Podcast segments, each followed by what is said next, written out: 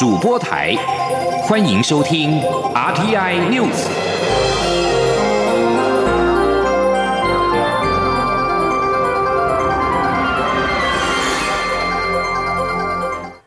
听众朋友您好，欢迎收听这节央广主播台提供给您的 RTI News，我是张顺祥。中华民国常驻世界贸易组织代表罗昌发二月十一号在驻团办公室与美国驻世贸代理馆长毕斯比会面，显示美国总统拜登政府沿袭川普政府解除对台交往限制的政策，台美关系持续的深化。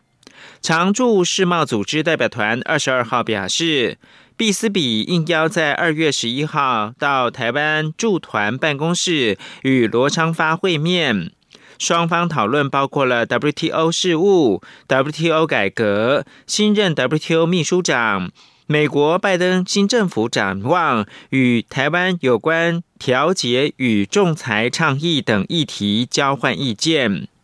过去，美国驻 WTO 代表团团长曾参与台湾驻 WTO 代表团举办的新春晚会等活动，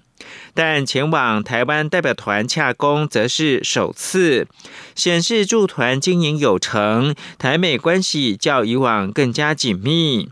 双方会面允诺，未来就共同关切的议题加强合作，持续深化台美关系，以及共同捍卫多边的经贸体系。欧洲联盟二十二号召开外长的视讯会议，美国国务卿布林肯受邀参与。会议聚焦在疫情、中国以及气候变迁等迫切的全球议题。布林肯会中强调，美欧应该以民主、人权与多边主义为基础，共同面对挑战。美国国务卿布林肯元月二十六号上任以来，积极的跟欧盟以及成员国的外长通话。二十二号首度参与欧盟外长的视讯会议。美欧虽要展现共同应对中国挑战的姿态。但面对德国，仍然是没有对是否排除华为参与五 G 建设做出最终决定。发言人普莱斯在媒体简报会上表示，他们就中国所带来的安全与科技挑战有经常性对话，这是美国与包含德国在内的紧密盟友伙伴必须要共同面对的挑战。资讯安全杂志报道，YouTube 已经下架近三千个频道跟账号，他们被视为中国及俄罗斯各自发挥影响力行动的一环。谷歌威胁分析小组的主管杭特利指出，YouTube 下架的两千九百四十六个频道中，绝大多数被视为是中国发挥影响力行动的一部分。他表示，这些频道大多上传关于音乐、娱乐和生活方式的中文乐色内容，一小部分上传关于美国因应二零一九冠状病毒疾病疫情以及政治旗舰加剧的中英文内容。威胁分析小组本季迄今剩下的许多工作聚焦于俄罗斯。焦点包括了 YouTube 三个频道、两个账号以及一个行动装置开发者账号遭到下架。而在台湾，根据国安单位调查，中共以金元文化交流或者是提供保障名额到中国大陆读书等，吸引原住民进行统战渗透。对此，民进党原民立委武立华分析。由于原乡地区受关注比较低，恐怕成为一大破口。呼吁政府更要正视原乡成为统战破口的根本原因。今天，央广记者林永清报道。中共对我原住民族统战及渗透手段绵密，据国安调查，大小组织团体以及原乡青年都成为锁定目标。民进党原民立委吴立华二十二日分析，公开并调查中共对原乡的统战手法，可促使政府及民众的正视，有助于巩固台湾民主及台湾原住民的主体性。吴立华指出，中共的统战措施反映的就是原乡特殊地缘与射击因素，让中共有可乘之机，且因统战方式。看似友好，族人也难以分辨其背后目的。吴丽华说：“对于媒体所提到的这些统战手段，在原乡确实时有所闻。例如，透过一些组织单位进行所谓的旅游招待，或者是文化的交流，甚至是地方社团的一个经费补助，或者是透过提供奖学金、保障名额的方式。”到我们的对岸进行教育思想的一个样板改造，其实都非常的普遍。那这些看似善意友好的措施，它背后所隐藏的目的，其实是族人比较难以分辨的。吴丽华强调，防范原乡遭渗透的同时，也要思考根本问题是什么。提醒政府与原乡族人建立结盟关系，了解原乡实际需求，包括交通、医疗、长照及产业发展等，与族人加强合作，才能解决问题。央广记者林永清采访报道。美国太空总署探测器毅力号十八号克服穿越火星大气层抵达陆地的恐怖七分钟挑战，成功降落在这个红色星球，展开寻找另一个世界的生命之旅。请听以下专题报道。一起听世界。欢迎来到一起听世界，请听一下中央广播电台的国际专题报道。美国的火星任务在二月十八号向前跨出了一大步，探测器毅力号在去年七月成功发射之后，终于在火星的森哲罗陨石坑着陆，而且顺利的传回了降落地点的照片。这也是人类有史以来送上火星最大、最精致、最复杂的飞行器。而美国太空总署 NASA 为了这个无底洞，可以说是烧钱不手软，所有的投入只为了要找到一个答案，就是火星是不是存在或者曾经存在生命。科学家们相信，毅力号这一次选择降落的地点，这个巨大的陨石坑，在大约三十五亿年前是河流注入湖泊的一个地点，它也是一个水源汇集的沉积三角洲。NASA 的科学家威里福特他就说，有强烈的证据表明，在遥远的过去，火星是能够为生命提供支撑的。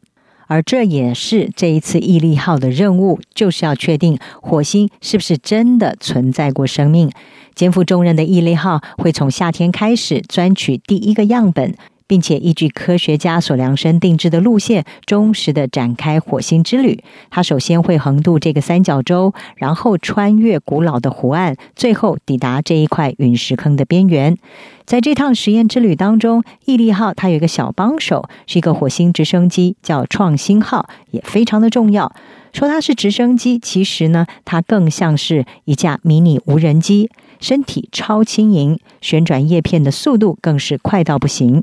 这是因为要在大气密度只有地球百分之一的火星上飞行，创新号它必须要瘦到像纸片人一样，一点八公斤的体重还不及一位新生婴儿。而大型的旋转叶片速度要比地球上快了大约五倍，达到每分钟两千四百转。创新号的成功与否，将会为人类探索其他星球的方式带来革命性的进化。至于这一次任务的另外一项实验，则是要测试是不是能够在火星上制氧。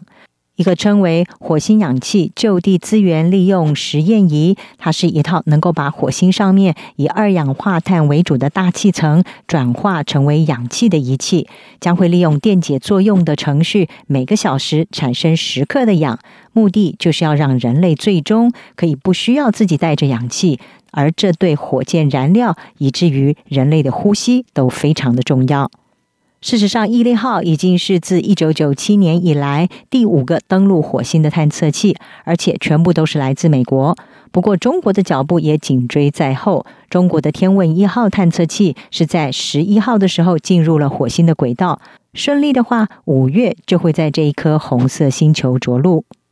不止美国跟中国，阿拉伯联合大公国，它的火星探测器“希望号”也已经在二月九号抵达火星，成功的进入轨道了。那么，这也是阿联发展太空战力，并且降低对石油依赖的行动之一。事实上，在地球因为疫情灾难而落寞沉寂的二零二零年，通往火星的苍穹宇宙却是异常的活跃。毅力号。天文一号以及希望号都利用每二十六个月一度的火星探测季展开行动，因为这段时间是地球和火星距离最近、发射火星探测器需要的燃料最少的时候。不过，究竟为什么人类连月球都还没有搞定，就迫不及待的要揭开火星的面纱呢？这只能说，火星的魅力真的是凡人无法挡。因为这一颗有红色氧化铁的火山灰覆盖在表面，而呈现出橘红色阴影的火星，它其实有着接近地球的环境条件，也就是它的大气层和季节变化，同样是太阳系内的类地行星，也为人类提供了一个移民太空的想象舞台。火星最少在三十六亿年前曾经是一个温暖而潮湿的地方，它拥有液态水和湖泊。但是现在却是冰冷荒芜的死寂之所。不过，科学家侦测火星深处似乎还藏着巨大的地下湖泊，地表下的盐水可能蕴藏有氧气，能够让原始微生物存活，而这也提高了火星或许存有生命迹象的可能性。而为了一圆火星梦，美国早在一九六四年就发射过水手四号探测器。苏联则不让老美一枝独秀，在一九七一年也执行了火星二号的任务。不过，它的登陆艇在降落的时候坠毁了。但是，这些初期的经验累积，也造就了后来包括欧洲、印度、日本、中国的前仆后继，要让地球跟火星的距离越来越近。而到了今天，人类的野心已经不再只是登陆火星，而是要殖民火星。NASA 在二零一八年就曾经放话，相信可以在二十五年内就将太空人送上火星。但是科学家要先克服宇宙间的致命辐射，还有潜在的失明风险和骨骼微缩等挑战。而提到要把人载上火星去，恐怕要提到另外一位非常知名的火星发烧友，他就是科技狂人马斯克。这位太空探索科技公司的主人，长久以来都梦想要在火星打造一个人类的殖民地，而且他还誓言要用星舰来移民火星，不受地球法律的约束。他在二零一八年二月六号，透过了 SpaceX 的猎鹰重型火箭运载。把他自己的电动车公司特斯拉所生产的一台跑车送到了宇宙，前往火星。这台跑车的汽车挡泥板上还可以看到 “Don't panic”，别慌张这样子的字眼。而支持马斯克勇闯火星的背后，除了他数一数二的富豪财力之外，还有不容置疑的国家力量。抢占宇宙话语权、争霸外太空，是符合美国强权利益的。特别是在美中抗衡的今天，战场早已经不限于地球上。事实上，在美国前总统川普任内，太空部队、太空司令部也相继成立，就是要为美中太空对抗来加码。中国近年来也毫不掩饰要称霸太空的意图。去年六月，完成了北斗导航系统的部署，也成为美国 GPS 系统的竞争对手。不但架设了能够攻击卫星的地面镭射，还演练要切断五角大厦跟卫星联系的网络攻击。自从中国在二零零三年发射了载人太空船神舟五号，成为继前苏联跟美国之后第三个以自家火箭载送人类进入太空的国家之后，第二回合的太空争霸赛早就已经拉开了序幕。中国的长征火箭在去年十一月成功的搭载嫦娥五号升空，也启动了探月工程三部曲的最后阶段，距离二零二二年设立中国太空站的目标也迈进了一大步。美国政府除了支持太空企业家之外，也寻求提升进攻优势，来阻挡中国的野心。新上任的五角大厦国防部长奥斯汀，他就曾经明示，美方要在以太空为基础的平台进行新投资，将太空设定为作战领域。奥斯汀他说：“新时代充满了挑战，而中国已经构成了步步紧逼的威胁，也凸显出改善美国太空作战能力的重要性。”而这一次，毅力号能够成功的上火星展开探索生命遗迹之旅，是天体生物学家数十年来一直梦想要执行的任务。毕竟，不只是世界强权想要在宇宙争千秋，人类短短数十载的寿命，也对苍穹星空是兴趣浓浓，好奇着要探索未知的外星生命。从一九七九年雷利·史考特的惊悚科幻电影《异形》，到史蒂芬·史皮伯他在一九八二年的《E.T.》，这些对外星生命的各种想象，将会一直支持着人类勇敢的踏上那未知之境。以上专题由吴宁康撰稿，还青青播报。谢谢您的收听。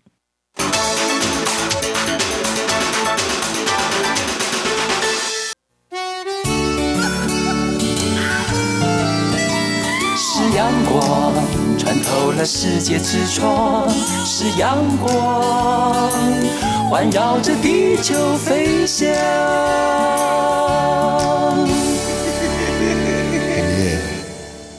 现在是台湾时间清晨六点四十五分，我是张顺祥，继续提供新闻。国营电视台报道，伊朗最高领袖哈米尼二十二号表示。伊朗假如有必要的话，可能会将铀浓缩到高达百分之六十的纯度，并说伊朗当局在核子问题上面绝不会因为美国施压而让步。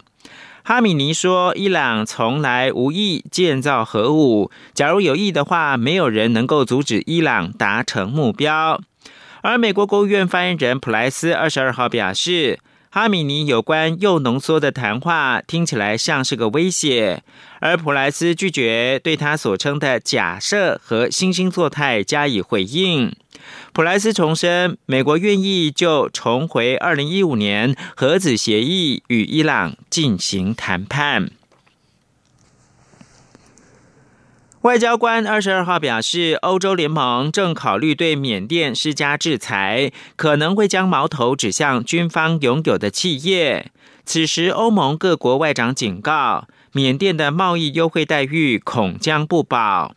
在缅甸军事执政团夺权三周之后的现在。欧盟会员国政府希望展现出对缅甸民众逐日抗议以及不服从运动的支持。民众的这些行动是为了扭转二月一号军事政变，并促成民选领袖翁三苏基获释。德国外长马斯在比利时布鲁塞尔说：“如果外交协调不成，接下来可能会实施制裁。”欧盟各国外长发表声明说，准备要采取限制的措施，也就是入境的禁令跟资产的冻结。同时，欧盟正在检讨与缅甸当局进行的开发合作，以及对进口缅甸商品提供的免关税待遇。中央银行二十二号公布台湾国内银行今年一月办理人民币业务的最新情况，存款余额较上个月走低，减少了八点三六亿，成为两千四百三十二亿多人民币。根据央行资料，人民币存款在个人户的部分，从二零二零年元月以来，已经连续十二个月减少。人民币对台湾民众的吸引力已经大不如当年开办的盛况。请听记者陈林信宏报道。中央银行公布台湾国内人民币业务最新情况，以本国人和本国公司为主的外汇指定银行 DBU，今年一月底人民币存款余额为两千零九十三亿多人民币，较上个月为增。至于以境外个人、法人以及境内金融机构为主的国际金融业务分行 OBU，则是减少十六亿多，成为三百三十八亿多人民币。两者加总后，台湾国内人民币存款至今年一月底来到两千四。四百三十二亿多人民币，较上个月减少八亿多。国内人民币存款如果单独以个人户来看，存款从二零二零年一月以来就持续减少，已经连续十二个月往下走，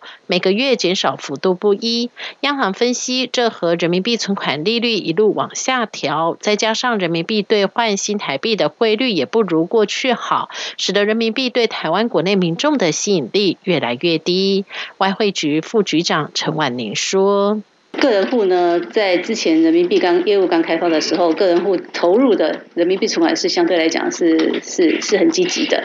那金额也相相算是庞大的。那一这样子一路走下来，利率就缓慢的在调低嘛，哈，那当然它的吸引力就会渐渐的渐渐的减低。那我觉得人民币。在这几年这几年开放之后发展，它的热度，国内对人民币的热度其实是有稍微趋缓的现象。至于人民币未来汇率走势，央行举中国大陆学者及媒体看法分析指出，目前有一派认为中国整体经济状况还不错，汇率看好；但也有另一派认为，如果疫情趋缓，各国经济呈现 V 型反弹，中国经济的领先状态恐怕就无法一枝独秀，汇率能否持续走强，恐怕就见仁见智了。央行也指出，未来国人持有人民币存款金额是否持续走下坡。尽管难以预测，但以趋势来看，人民币投资管道已不只有存款，其他可运用的商品投资管道变多，多样化投资会让存款金额不再像过往一路往上爬，因此人民币国内存款会如何走向，已可想而知。中央广播电台记者陈琳信洪报道。时代力量立委陈娇华二十二号陪同环保团体召开记者会，质疑环保署定定的法规。让含有害物质的焚化炉底渣掺水泥之后再利用，就可以合法的回填到农地。呼吁农委会要修法，明定法则，并要求环保署应该及时的补漏，保障农地的安全。请听央广记者林永清采访报道。近日传出焚化炉底渣制成的低密度再生透水混凝土入侵彰化农田。时代力量立委陈娇华二十二日在记者会上表示，农委会曾经函示砂石砖瓦、混凝土块、营建剩余土石方或其他有害物质等都不能回填农地，但环保署却在焚化底渣再利用管理方式中规定，焚化再生粒料若为添加水泥制成的低密度再生透水混凝土，即不受禁填农地的限制。质疑环保署为了去化焚化炉底渣开后门。与会的彰化县环境保护联盟主任吴慧君指出，焚化炉底渣在许多检测中都证实是不安全的，而且毒性非常高，要求农委会应积极介入低密度再生透水混凝土入侵农地的问题。吴慧君说：“明明就有提到说农地回填连营建土石方都不能允许，那你这个东西怎么可以让环保署用一个这样管理方式就丢在农地上？农委会。”负责农业生产安全，这是你们的责任。看守台湾协会秘书长谢和林也表示，低密度再生透水混凝土不应该违反农地农用原则，成为农业设施基地的回填料，要求环保署尽速补漏。谢和林呼吁，环保署知道有这个漏洞的时候，是不是应该要赶快立刻修法？然后在修法之前，要通令各环保局不准核准任何的底渣产品使用在农地。好，这个是我们的要求了。对于各界意见，农委会计划处检任技政兼科长蔡秀婉重申，农地农用是农委会一贯的立场和原则，将尽速研议是否修法。央广记者林永清采访报道。目前，无论是医师处方药或者是一般成药的减肥药物，多数都是靠咀嚼油脂吸收达到减重效果，却会产生恼人的油变副作用。国卫院二十二号举行记者会，宣布研发出纳米技术新应用，透过中孔洞纳米细球吸附并胶固化油脂的功能，将可以减缓减肥药的油变问题。目前正积极的跟生技厂讨论量产。记者杨仁祥、刘品希报道。世界卫生组织 WHO 指出，全球肥胖人口已超越总人口数百分之四十。在台湾，工时长、压力大，再加上普遍外食，许多人也都有肥胖问题。长期肥胖会引发多种慢性病，包括心血管疾病、糖尿病等。目前市面上以奥利司他为主要成分的减肥药占大宗，市场占有率大于百分之七十五。主要是透过脂肪酶抑制剂避开分解脂肪，让脂肪以液态油的状态从大肠排出。但百分之七十九使用该成分药物的民众都反映有腹胀、油便等恼人的副作用。国卫院研究团队研究发现，中孔洞纳米细球 MSN 有非常多纳米孔洞，而且表面积非常大。搭配奥利司他药物服用，可以吸附并胶固化油脂，便可解决油便的副作用，而且能够高比例的从体内与粪便一起排出，具相当的安全性。这项创新技术也已获得美国、欧盟等多国专利。国卫院生医工程与纳米医学研究所研究员罗吕维说：“这个东西因为它本身哈，大概是个六角形，刚刚有跟各位介绍哈，它中间有非常多的这个纳米的隧道孔洞，所以它表面积非常大啊。那它这个油脂呢，基本上是比较以吸附一种物理作用的这种方式啊，吸附上去。”罗吕维指出，该技术下周就展开技转，预计今年度完成量产，预计明年第三、第四季进行人体试验。他表示，未来 MSN 可以当做健康食品搭配奥利司他使用，也可以结合奥利司他为一定作为新剂型的特色药。央广记者杨仁祥、刘品熙在台北的采访报道。继你的孩子不是你的孩子成功引发热议之后，公视今年与远传 Friday 影音共同出资合作，再度开发《你的婚姻不是你的婚姻》系列剧集，找来。郑文堂、徐汉强、何润东等五位已婚的男导演加入为科幻元素，呈现婚姻伴侣间的爱恨情仇关系。记者杨仁祥、江昭伦报道：你的孩子不是你的孩子，成功引发社会探讨亲子间的关系。公示新一系列《你的婚姻不是你的婚姻》剧集，则把焦点放在婚姻议题上，并找来何润东、徐汉强、许富祥、高秉权、郑文堂五位男导演操刀，搭配五位女编剧，以暗黑视角呈现五个不同婚龄阶段陷入麻烦的婚姻故事。五个单元里，每对伴侣也都试图透过不同的科技产品挽救岌岌可危的婚姻，希望引发大家对婚姻有不同的思考。就是男孩子在婚姻里面，他其实，在自己妈妈跟自己老婆中间，其实那个角色其实有时候是会蛮困难的。我就把我自己的这个观点给放进去。没有完美的这样子，就是如果你一直用完美的。的角度在要求对方的话，那是不太可能的了。徐汉强认为，男人对于婚姻的态度，通常是怕不做出决定以后会后悔；女生对于婚姻，则是担心会不会选错人。不过，他这次则希望透过剧情探讨，如果有了电子宝贝的山西城市工具帮忙解决婚姻中的难题，究竟会对婚姻关系带来什么改变？徐汉强说：“我们这一次其实主要做的婚姻的面向，比较是那种就是常在吵架的夫妻。”对，就是很多冲突啊，很多意见不同啊，然后遇到这种事情的时候，我们到底该怎么办？这样比较像是探讨这方面的故事，这样。许富祥则透露，只要剧本适合，他并不排除让老婆陈意涵一起参与演出。你的婚姻不是你的婚姻，预计四月陆续开拍，二零二二年第二季推出。中国电台记者杨仁祥、张昭伦台北采访报道。国际新闻：英国首相强生二十二号对国会宣布，英格兰地区四阶段的解除封城计划，民众从三月二十九号开始可以在户外碰面，但是商店、美发沙龙跟健身房等等，必须等到四月十二号才能够恢复营业。强生宣布逐步解除英格兰第三次，希望也是最后一次的封锁行动。最后的阶段是第四阶段，也就是六月二十一号，希望届时可以解除保持社交距离的限制，让所有营业场所恢复营运。关于婚礼跟葬礼的人数限制也都能够解除。强生表示，所有阶段解禁决定都将基于数据，而不是日期。最后看到是美国因为 COVID-19 病逝的人数打破了五十万大关。拜登总统二十二号晚间将带领点烛，并且为病故者默哀，并宣布全美联邦机构降半旗五天。拜登也将发表谈话。二零一九冠状病毒疾病爆发一年多以来，全美国累计确诊病例超过两千八百一十六万例，病故人数超过了五十万人。在这个哀伤的时刻，拜登将跟第一夫人吉尔、副总统贺锦丽夫妇等人在白宫的南草坪举行默哀跟点燃烛光仪式，为死者致哀。以上新闻由张顺祥编辑播报。